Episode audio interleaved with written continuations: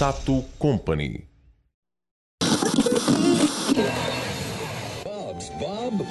Você está ouvindo J-Wave. E sejam bem-vindos a mais um J-Wave, J-Wave dessa vez de Garo, o Red Requiem, filme fantástico da série, ou não tão fantástico assim, a gente vai decidir aqui ainda, que a Sato Company trouxe aqui pro Brasil no YouTube pra gente assistir. É uma é um feito inédito no YouTube de maneira oficial. Por favor, que venham mais. E para me ajudar, eu trouxe aqui, né, o que quem gosta de Tokusatsu aqui, que eu tô confabulando junto com ele para trazer mais conteúdo de Tokusatsu aqui pro J-Wave, que é obviamente o Juba. Opa, eu pensei que você ia falar de peitos aqui, né? Porque o que, o que esse garo tem é peitos, diga-se passagem. Direto de terras longínquas do 88 milhas, aqui o Sérgio. Eu mesmo, estou aqui para falar de peitos. Quando te chamaram para falar de, de, da série, pensaram, vai falar de peitos, né? É. É, e, e são peitos gratuitos no YouTube. Não é verdade? Tá lá pra todo mundo. É o melhor de dois mundos, né, cara? O melhor de dois mundos. Pra você ver como o YouTube é mais legal do que o Facebook, porque no, Facebook, no YouTube pode peitos, no, no Facebook não. É, tá vendo? Garo não rodaria no Facebook, é verdade. E no Instagram. E, de, e apresentado aí os convidados, a gente volta já já pra falar sobre Garo e muito mais. De peitos.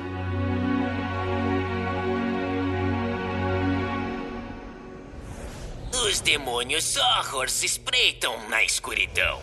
Desde os tempos antigos, eles habitaram o reino Makai.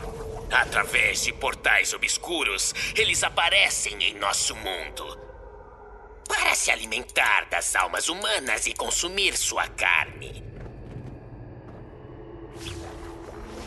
Enquanto houver maldade no mundo, os Horrors atravessarão os portais.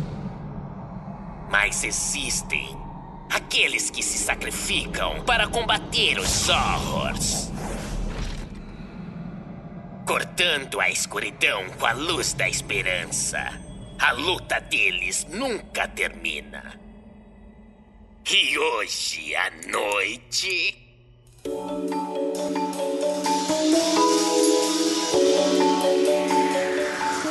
E antes de falar do filme do Garo, temos que falar curiosidades de produção e logicamente não poderia ser diferente, começando a falar da série Garo. E eu ouvi falar de Garo há muito tempo atrás.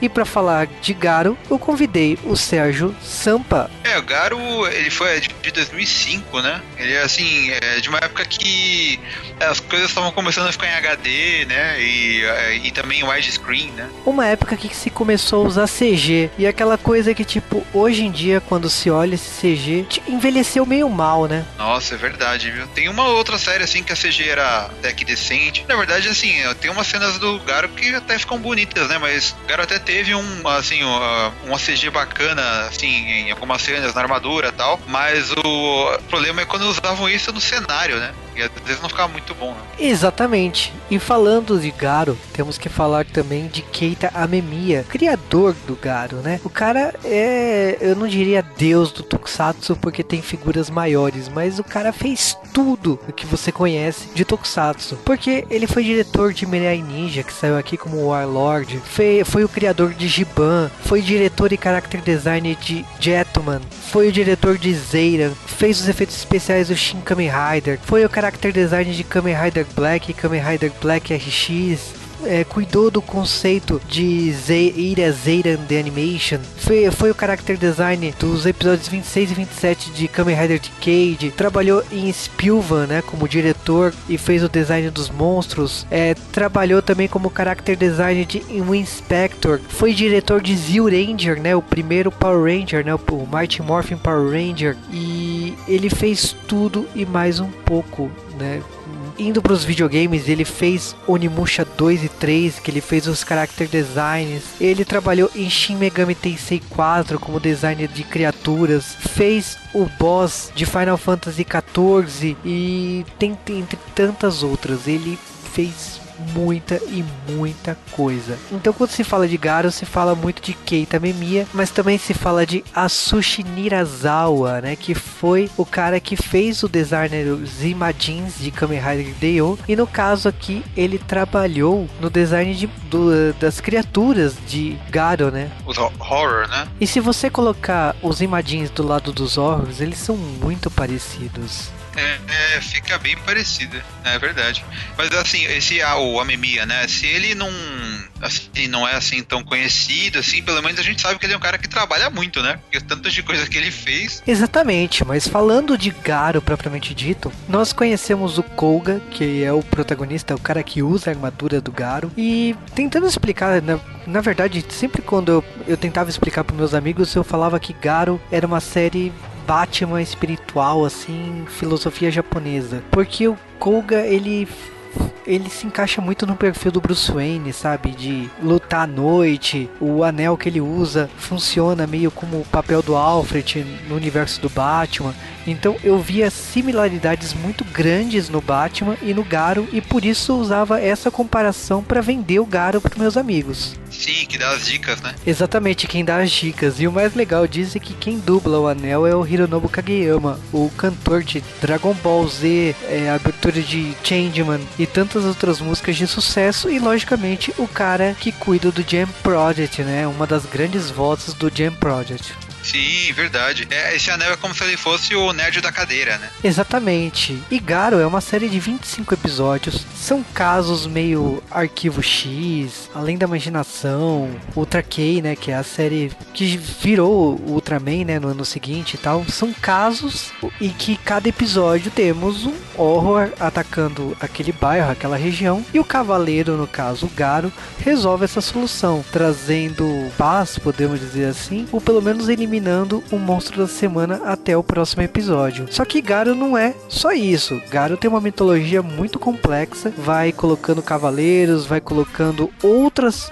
pessoas dessa hierarquia, inclusive mostrando que não existe só um Garo, né? Que tem o dourado, tem outro cara prateado, tem uma série de rivalidades que, tá, que estão sendo construídas na série. Então é um universo bastante rico. É, você vê que esses horrors eles aparecem por assim conta da uh, dos problemas né, das pessoas, assim, né? Eles, eles são muito ligados com meio que o lado mal, o lado ruim, né? E eles acabam se manifestando por causa disso, né? E, e é legal assim que a série é, ela tem todo esse, esse clima meio uh, noturno, né? Meio dark, assim. Ele tem um, uma, uma estética meio gótica e lembra bastante é, alguns jogos tipo Castlevania, assim, né? Tanto nos inimigos no cenário como na, é, na roupa, né? Do, do, protagonista também, nas armas, tudo. Tanto que eu virei fã de Garo e fui correndo atrás de mídias parecidas e eu não sabia na época, mas eu comecei a jogar Onimusha 1, Onimusha 2 e fui descobrir depois que o Keita Amemiya tinha feito as roupas do Onimusha, né? Então, tipo, uou! E outra coisa bastante interessante é que quando eu assisti Garo, eu sempre achei a cara da MTV Brasil daquela época. E foi um espanto descobrir que a série do Garo foi exibida na MTV Itália. Não, é, realmente é, ela até tem uma cara assim, um estilo meio para um pessoal mais adulto, né? Ela rola uns peitinhos, né? umas coisas assim que não é para criança, né? Não é uma série para você passar para passar de manhã. É uma coisa mais MTV mesmo, né? É, quem sabe Garo não tivesse salvado a MTV Brasil, né? Felizmente já não existe mais.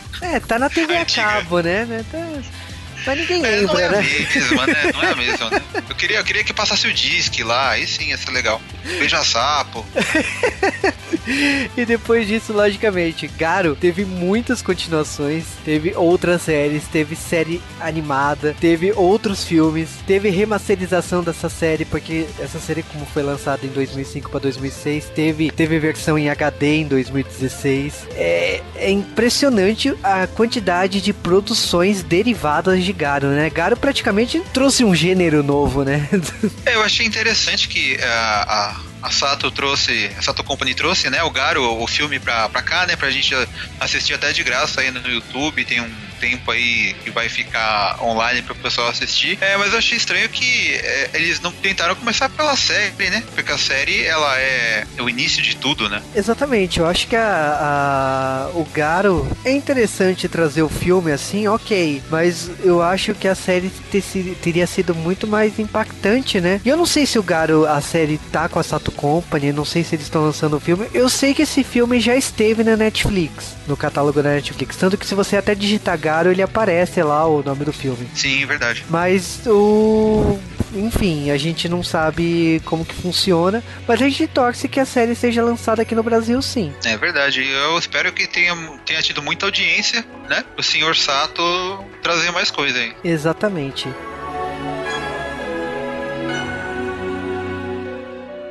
Eu confesso que é uma bela canção, princesa.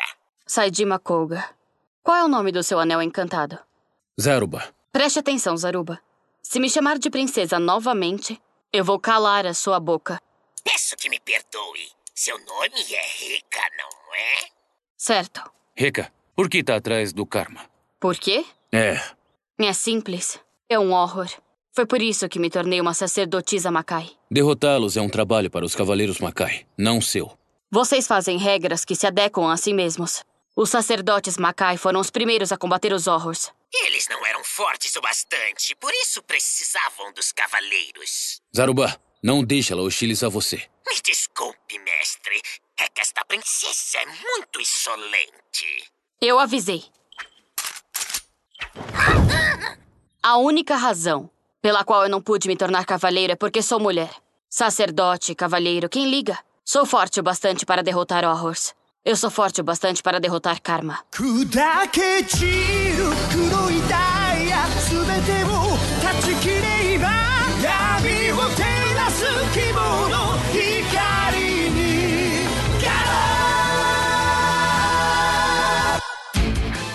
E em 30 de outubro de 2010, no Japão, e dia 25 de julho de 2018, aqui no YouTube, estreava Garo Red Requiem, que obviamente é um filme da série Garo, que é uma série de Tokusatsu Seinen. É, um Tokusatsu Seinen. Quando tem peitos na parada, eu acho que é assim, né? Brincadeira. É só no filme que tem peito, na série TV não tem, não, mas a gente tem, acho... tem, no primeiro episódio tem lá. Ah, é, cara, que eu acho que eu Lembro vi em baixa. Eu vi em baixa definição, cara. Eu acho que eu não. É, é tem uns peitos quadriculados, mas tem, assim. Não, não, aquele quadriculado, né? Mas é um pouquinho. O pessoal vai achar que, cara, é uma série pornô, não que é uma série de terror, cara. É, e não é terror porque os peitos são feios, é terror mesmo. Ótimo. Uma série bem divertida, de ação, porrada e tal. Mas os peitos não são 3D. Cara, a gente, vamos continuar a falar de filme? Mas, ó, falando sério, o filme, eu acho que ele começa com o anel do, do Koga, né, do Garo, explicando as regras desse mundo, o que que é o, o Garo, propriamente dito, e o que que ele enfrenta. Ele começa que nem a série, né? Porque na série sempre a gente tem uma mini descrição, né, do, do anel explicando, dando uma contextualização, né, que é aonde existe treva, aonde existe luz, tem trevas e o mal se esconde ali, e tem sempre alguém que tá se sacrificando para lutar contra o mal e proteger a humanidade. No caso é o guerreiro Garo. E é legal, né? Esse, esse anel aí, é ele conversa com o Garo, ele é guru, assim, né? Ele dá as dicas e tal. E é, é, ele é feito assim em CG e mesmo na série já era bonito, né? Já era bem feito, assim, né? Design dele. Exatamente. E eu acho que assim, a história começa, você tá sendo apresentado a esse mundo e tá sendo mostrado o como que funciona esse, é, esses horrors. E você é, é engraçado que tem uma cena muito é, fora do comum, porque tem uma questão de uma mãe carregando um bebê e ela pedindo socorro e tal, e você acha que tipo assim, o perigo realmente está atrás dela, não que seja ela o perigo. Não, é, e, e assim, é legal que uh, ah, todas essas, ah, tanto o filme como a série, ele é ambientado num é um bairro diferente assim do, do Japão, né? Ele tem uma, uma decoração meio uma arquitetura meio europeia assim, meio meio dark, né? Meio gótica, tal. Mas assim, é, isso acaba sumindo um pouco, né? Porque quando a gente vê a, essa mulher correndo com, com o filho, aí já muda um pouco, já fica um pouco mais moderno a cena ali, né? Sim, é bom. No momento que você vira, você vê a mulher virando um monstro, aí você percebe que tudo muda, né? é, e já tem um. E tem um pessoal seguindo ela, né?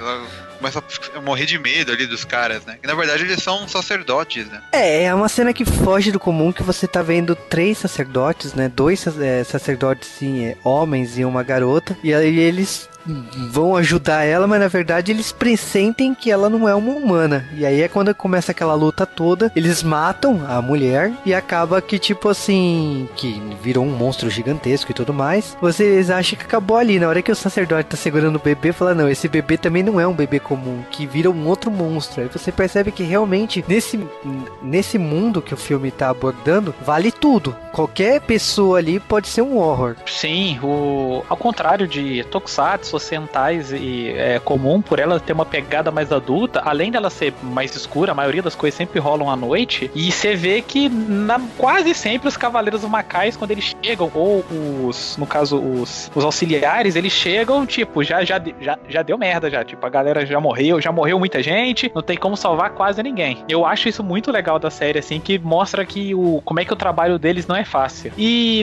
e a coisa mais bacana que eu vi é que esse filme mostra mostra que não é só o Garo que é o protagonista, não é só o cara de armadura que vai, que vai resolver tudo. O grupo de auxiliares lá, que o Garo participa, tem uma galera humana que faz umas magias lá, usa uns, uns autômatos animados por, por magia também. Eles também conseguem dar conta de uns órgãos mais fraquinhos. Mas aí quando o bicho pega e aparece os mais fortões, aí tem que o cavaleiro de armadura ir lá resolver. É, eu acho que o bacana é que o filme, ele, lógico, ele tem um, ele tem uma história própria de começo, meio e fim, e dá até uma sensação de um arco para quem assistiu a série TV do Garo, mas o ele tá apresentando o quê? Que tipo assim, a gente tem esses, esses três seres aí, que é o Kagma, é, Kurusu e o Shion, que eles estão atrás de mulheres e mulheres, eu diria pecadoras, porque elas eles estão atrás de pessoas, de mulheres que têm um, um desejo que não é um desejo bom, é um desejo ruim. Tanto que eles vão atrás dessas pessoas que têm uma grande ambição e você vê essas mulheres que na hora que eles colocam de frente ao espelho, que eles apresentam um espelho que pode, né, pode realizar qualquer sonho. É meio Harry Potter, né? Para quem já assistiu Harry Potter, né? E aí você, elas veem dinheiro, elas veem joias, elas veem casamento, elas veem coisas ali que elas desejavam, mas na verdade, tipo assim, era só para mostrar um pouco da cobiça delas, que é um monstro acaba sendo liberado, um monstro que tá também com os peitos de fora, diga-se passagem, que destrói o corpo, a alma delas ali e se alimenta dessa, dessa alma delas. Então é um ciclo que isso vai se acontecendo várias vezes durante o filme. Ela se alimenta, né, do sonho da pessoa, né? Você vê que é uma parada bem pesada e a treta dele é que não dá pra vencer ele diretamente, porque ele tá sempre dentro do espelho. E se você destrói ele, ele simplesmente vai para outro espelho. Então ele é virtualmente invencível. E muitos cavaleiros macais e os auxiliares lá, os magos, acabaram perecendo para ele, porque ou era absorvido, ou então não se destruía o espelho e era atacado pelas costas e tal. E vai caber agora ao, ao Garo atual tentar resolver esse, esse problema, esse embate aí, e derrotar é, de forma definitiva esse esse horror. Que ele já tá caçando há um tempo já. Dá, o filme dá a entender que ele já tava tá na, no encalço dele há um tempo, assim. É, eu acho que o legal, assim, a gente tem essa, essa busca do por eles, né?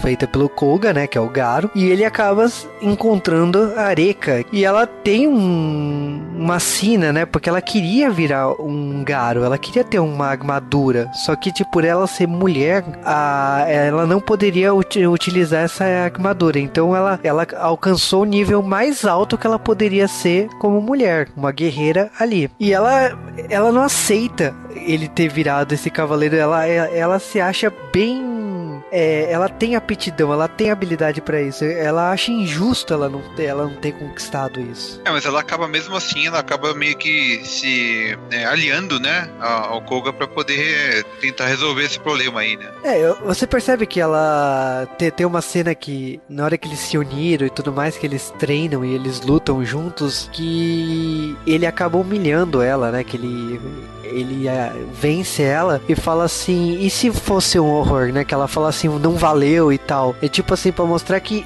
ok, ela sempre se achou melhor que ele, mas na verdade o cargo que ele conseguiu foi merecido, porque ele é melhor que ela no final das contas. É estranho isso, né? Porque, tipo assim, a gente tá numa época de feminismo e tal, e essa cena em especial mostra totalmente o oposto, né?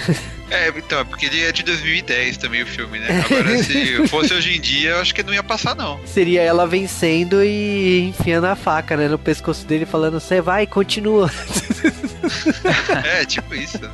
Bem isso. Mas o, eu acho que legal que você tá. É, o, o filme, assim, beleza. Tem muita cena de luta, tem muita essa questão da, dessa investigação sobre esses três seres que a gente tá falando. Tem a questão que eles estão investigando e eles acabam descobrindo que um dos sacerdotes que eles estavam juntos, porque acabou virando um quarteto aí, era um deles era um traidor na verdade era o mais velho ali, um senhor mais velho ali. A Akasa. É, e o Akasa, ele ele tenta compensar isso de outras formas depois, né? Mas uh, acabou que rolou um climão, né, por causa disso, né? Ele até tinha um motivo que ele explica no fim do filme por que, que ele se aliou e tal. E ele até tem uma redenção ali depois, né? Então ele, ele, ele, ele começa errando, mas depois ele, ele consegue acertar as coisas ali. Exatamente. E aí a gente tem a, a questão que, tipo assim, o, o Koga numa das brigas, ele acaba lutando e na hora que ele aciona a armadura, acaba que a armadura fica presa no espelho. Então, tipo, ele perde a, a forma do Garo e começa uma investigação aí para poder chegar neles. E logicamente não é só derrotar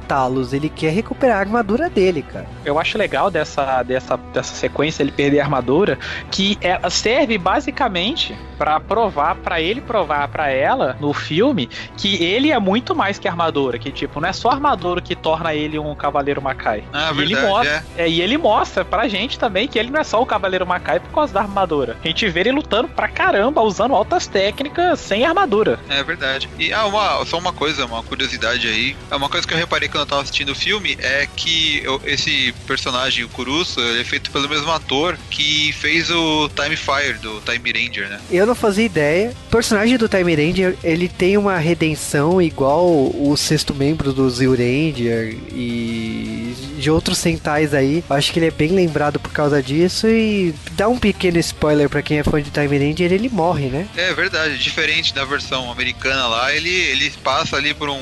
Na verdade, ele passa a série toda sendo, né, um cara bem desgraçado ali pro pessoal do grupo, né? Ele nunca quer juntar e tal, ele só tem aquele, aquela redençãozinha ali no episódio de Ano Novo e no, no último episódio, que é quando ele, ele morre, né? Mas ele sempre teve aquela cara meio de vilão, né? Então, tipo, aqui no Garo, o ator combinou bem aí sendo esse, esse vilão aí que dura tanto tempo o filme inteiro, assim, né? Tem várias cenas de luta com ele que são bem legais. Agora, uma pergunta que, já que estamos falando dele, aquela cena que tem a garota com os peitos de fora na frente dele, ele tava seduzindo ela, o que que tava acontecendo naquela cena em especial?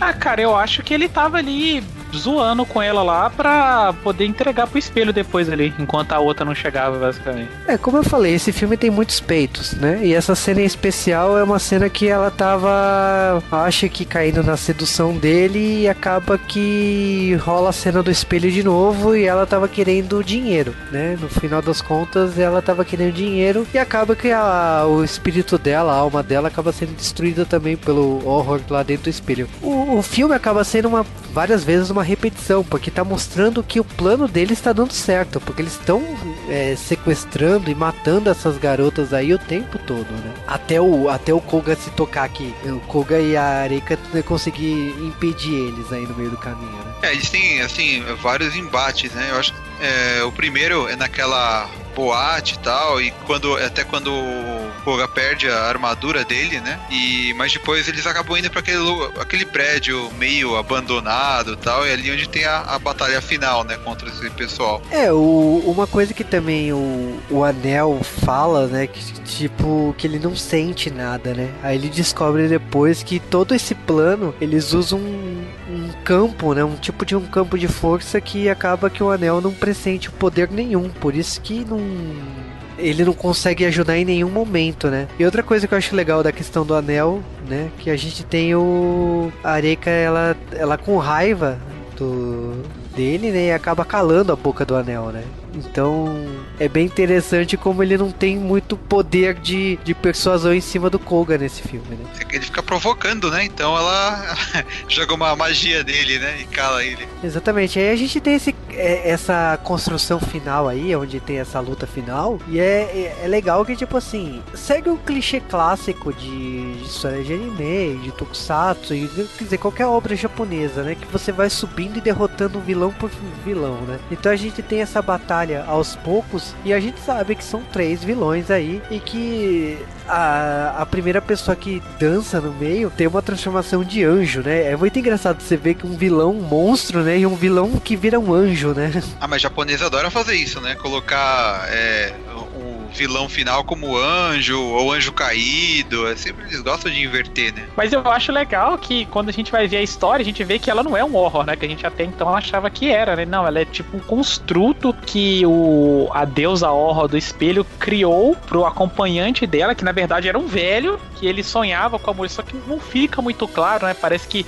era uma mulher que ele amava e morreu, ou então se ele ou então ele só via ela de longe e tal, nunca fica muito claro se estiver um envolvimento direto ou não. Mas era uma mulher que o cara era obcecado por ela e na hora que ele tá pintando uma outra e ele acaba matando essa outra num acesso de raiva porque fica falando que não é a mulher que ele a mulher que ele queria desenhar e tal o sangue respinga no espelho e ele acaba fazendo um pacto no espelho, só que em vez do espelho devorar a alma dele, ela transforma ele num horror e faz um construto da mulher que ele, que ele amava lá e, e os dois juntos vão lá. Enquanto eles estão juntos, eles têm que ficar dando ou fazendo oferenda pro espelho lá. Pra você perceber que o plano, assim, por mais que eles são vilões, né, eles não são tão maus assim, né? Na verdade, eles estavam querendo só ter uma manutenção da relação deles e para conseguir essa manutenção, eles faziam esse tipo de coisa. Então ele, sedu ele seduzia essas mulheres, ele oferecia essas mulheres pro espelho para se manter jovem e manter a, a, garota que ele amava, que na verdade não era a mulher que ele amava, porque tipo é, é meio que artificial ali, né?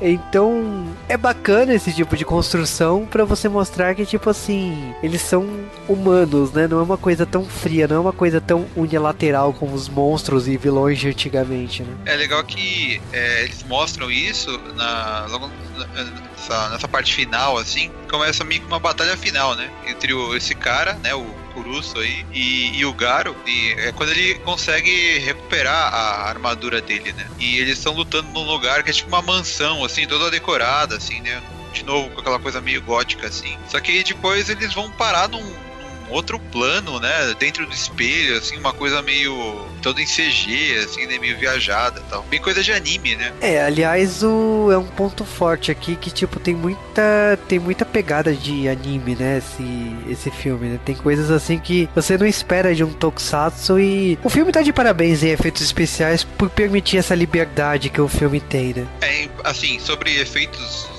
especiais e tal, é, você vê que a armadura ela é toda feita em CG, diferente da série, né? E, e, e tem muito efeito mesmo feito em CGI é, passando né, na, na, tela, assim, que esse filme ele, é, ele foi lançado no cinema no Japão em 3D, né? Eles queriam aproveitar aquela, aquela época lá que os 3D estavam muito na moda e tal, era, era sucesso, né? Então eles fizeram todo esse esquema aí no, no filme para dar essa, essa, ambientação diferente aí, né? É, quando as mulheres são, são recrutadas aí, são mortas, você percebe que são efeitos 3D para explodir na tela, né? Então a garota sei, arrancando o braço e virando cada pedaço e tal, você percebe que é daquele tipo de filme que é para quem tá com óculos 3D ver a coisa caindo na tua cara, assim, né? Mas não atrapalha, assim sinceramente, assim, não, não me senti incomodado por causa disso, não. É, porque também a gente tá vendo a versão é, em 2D, né? Mas a CGI, assim, em geral, ela é legal, ela é bem feita, a armadura é muito bonita e tal. O, aquele cavalo dourado que aparece no final também é muito bem feito. Só que tem quando é o cenário que tá, assim, feito em CGI, que eu achei meio, meio zoado, assim. Mas é, sei lá, eu acho que é também por causa da, da, do valor de produção, né? Eles não tinham muita grana. Sim, sim, mas é que é um. Se você for parar, se a gente for parar pra analisar, a maioria dos filmes de, seja de Sentai ou live action de anime, produção japonesa, japonês nunca tá ligando muito para fazer fazer uma grande produção com uma CG bem feita e tal, assim. Eles investem mais na história e o, e o que o que sair saiu, assim. É uma coisa que eu acho interessante, assim, no, enquanto a gente em contraste com produções americanas que tá sempre buscando fazer a coisa mais fotorrealística, o japonês faz uma CG que tá na cara que é CG e não tá nem aí, sabe? O lance deles é fazer e fique feliz que tem, assim. Quer dizer, e eles ficam muito felizes de ter, assim. assim, fica meio estranho, mas é, é a, o que a gente vê no Garo, da armadura dele e tal, é, tá muito melhor do que filme de, de, de outras produções, sabe? Tipo Super Sentai, Kamen Rider, assim. Mesmo o,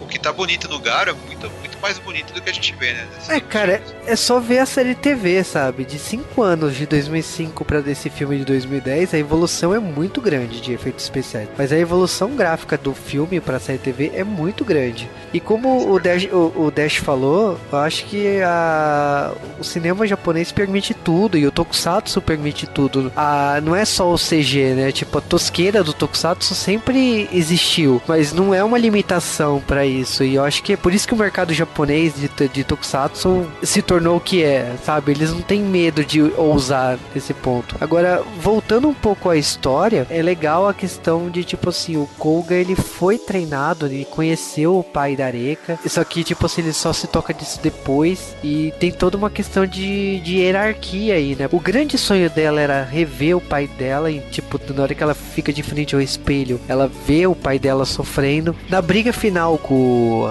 a, a garota de pé, os mon, a monstro de peitos de fora lá, a Areca ela recebe um, uma flauta daquele sacerdote que foi o traidor lá atrás, pediu a, o perdão para ela, né? E ela falou que ia pensar no assunto, mas na verdade ela já tinha viu? Só, só, um detalhe nessa cena, é, tem um errinho na dublagem aí que ela, ele aparece assim dentro do espelho para entregar a flauta. Em vez dela falar a casa, ela fala Azaka. Só isso que eu queria comentar. E quem for assistir dublado, eu reparei que ela fala errado. Mas tudo bem. Acontece. Nossa, eu nem, nem, eu nem, repa, nem reparei isso. Acontece nas é melhores famílias. É que a casa é o nome do Ban, né? O Decahed. Então, toda vez que eu lavava a casa, eu lembrava dele. Ah, Aí ela falou, tá. Azaka. Eu falei, ah, errou. Tipo, errou, né? Esse tipo de errinho me lembra um clássico, assim. Me lembra, se você falando, você me lembrar um clássico que era que eu fui. Há pouco tempo atrás eu fui descobrir o que, que aconteceu. Que era no Black Kamen Rider, que eles chamavam ele, vilão, os vilões chamavam ele de Senhor Black. É, sim, eu lembro disso. E aí eu descobri, eu revendo a série original, é porque eles chamam de. Eles chamam ele de é, Sun no inglês. Então, é o que é o Sol Negro, né? O Black Sun. Só começam o Black Sun, aí no. Quem tava traduzindo na época achou que eles estavam falando Black Sun. Por isso que eles viviam chamando de Senhor Black. Que, assim, na minha opinião, é, é bem mais imponente que só de Black, né? Pô, oh, o Senhor Black chegou e tal. É, Uma curiosidade ruim, né? É o erro que não ficou ruim. É que nem o. Sim, sim. É que nem o encerramento do Changeman, né? Que era Never Stop e o cara achou que era Maybe a Star. é, problemas da dublagem, né? O problema de não ter um script na mão, né? Mas olha, o eu acho legal da, do filme em si, dessa construção de passado, de meio que construindo esse universo todo e todo, é, toda essa resolução, mesmo nessa cena de luta final, é uma cena de luta muito bonita, visualmente falando. Toda a questão do Koga transformado em Garo e da Areca ca, caindo ali né, entre os espelhos e tal, é uma, é uma cena muito bonita que resulta nessa, ah, podemos dizer assim, na paz temporária daquela cidade, né? Porque eles conseguiram derrotar e conseguiram trazer pelo menos até o próximo episódio, a paz daquela região, né? É legal que eles conseguem destruir lá, né, aquela ser de peito lá, e eles voltam, né, pra aquele prédio abandonado e tal, eles saem do espelho, né, e eles descobrem lá que, o, que a casa morreu e tal, e a pessoa se emociona e tal no fim acaba tendo uma, uma, uma, perda, uma perda aí, né? Uma morte e tal. Sim, é co como eu falei, é o que eu gosto do, Garo e, e nesses centais mais adultos é isso, é que rola umas consequências reais. Se fosse, sei lá, qualquer, sei lá, um Sentai, um filme de anime assim, ia rolar aquele momento de não, o cara venceu e eles iam dar alguma solução pro cara ressuscitar, ou então aparecer a alma do cara se despedindo, mas não, o negócio é bem seco, ó, eles encontraram o cara, o cara já tava morto e assim ficou. É interessante que na última cena ela acontece de dia, né? É a única cena de dia do filme, né? Sim. Eles meio que se despedem e aí a Arika, ela, ela praticamente ela passa o WhatsApp dela né, pra ele, né? Fala, oh, me liga aí quando precisar e tal. É, que é, é meio que você percebe que eles vão ter uma relação daqui para frente, né? E aí, logicamente, que isso vai ser explorado na mitologia do gado daqui para frente, né? É um e sobe os créditos com uma música, a abertura do Garo numa versão mais lenta, né? Foi uma versão mais clássica, podemos dizer assim. É verdade, né? Um ferramenta mais, mais dark. Assim. Sim, é, é, engra, é, engraçado que você vê essa abertura, parece que o filme acabou na depressão, né? Tipo assim, você, caramba, parece, parece um encerramento, sei lá, de. Se o filme fosse que nem, sei lá, um Vingadores Guerra Infinita, tivesse morrido todo mundo, só sobrado ele, o encerramento dá essa ideia, só que o filme acaba pra cima, aí vem encerramento, assim, uma depressão do caramba. Eu falei, meu Deus, velho, caramba, coitado do cara, velho. Não aconteceu tanta coisa ruim assim, não. É, então explicar errado pro Jam Project que o filme acabava mal. Não, não, não acaba mal, o filme acaba bem. Mas a música. mas a música, enfim. Eu achei uma versão bonita do filme, mas é, é um bônus, sabe? Eu, eu particularmente gosto muito mais da versão da série de TV mesmo.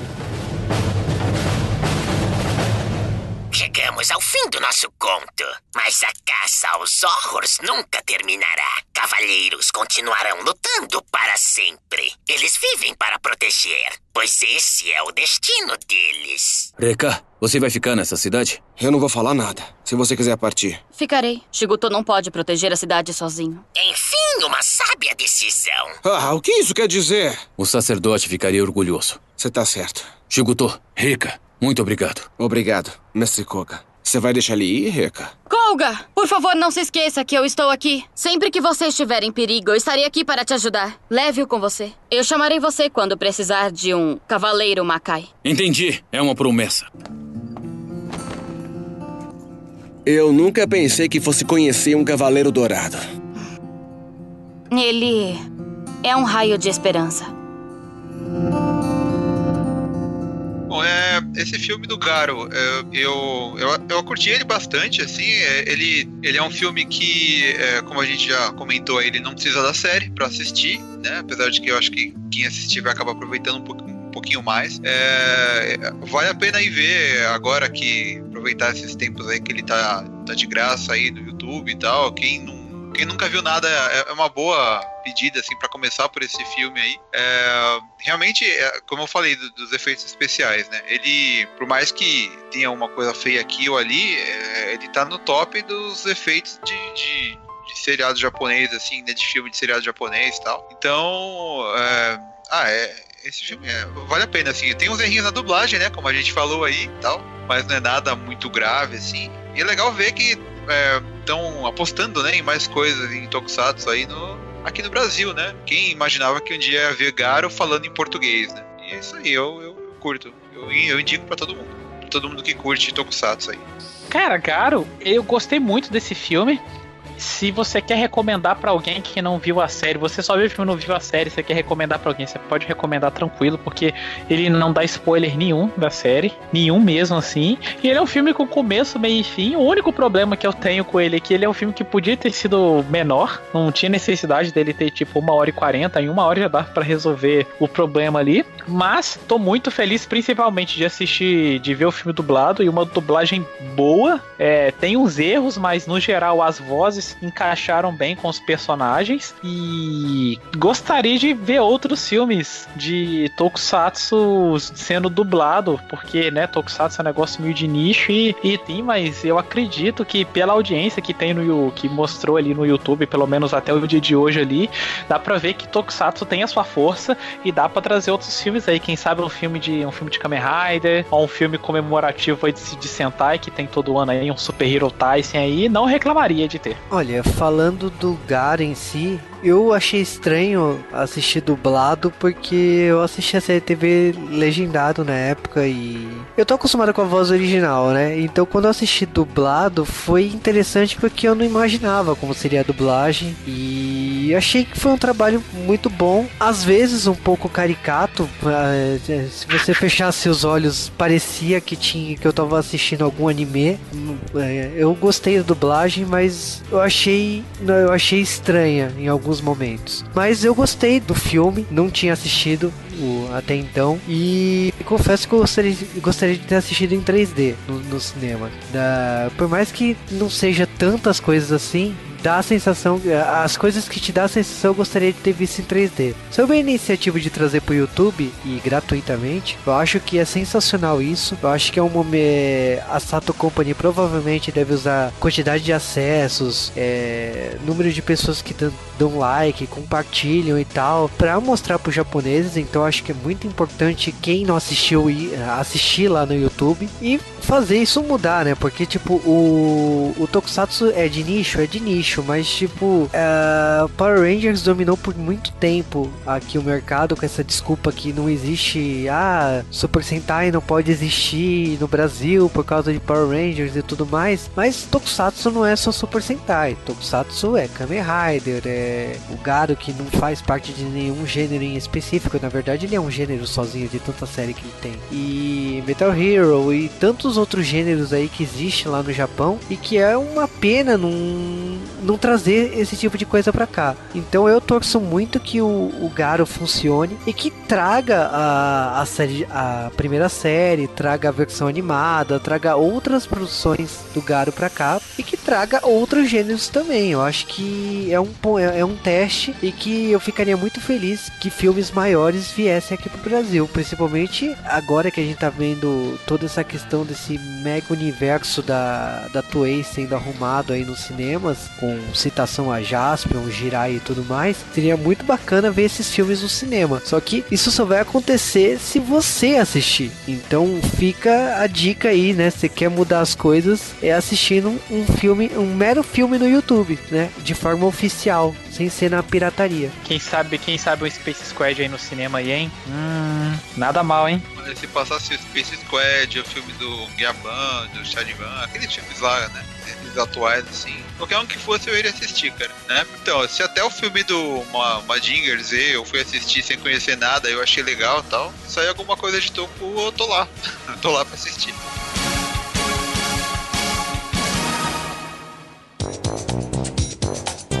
Ninguém tem uma piadinha pro final.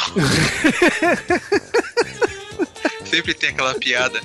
Cadê o Nerd Master pra fazer uma piadinha no final? Bom, não veio a piada, então. É, não tem.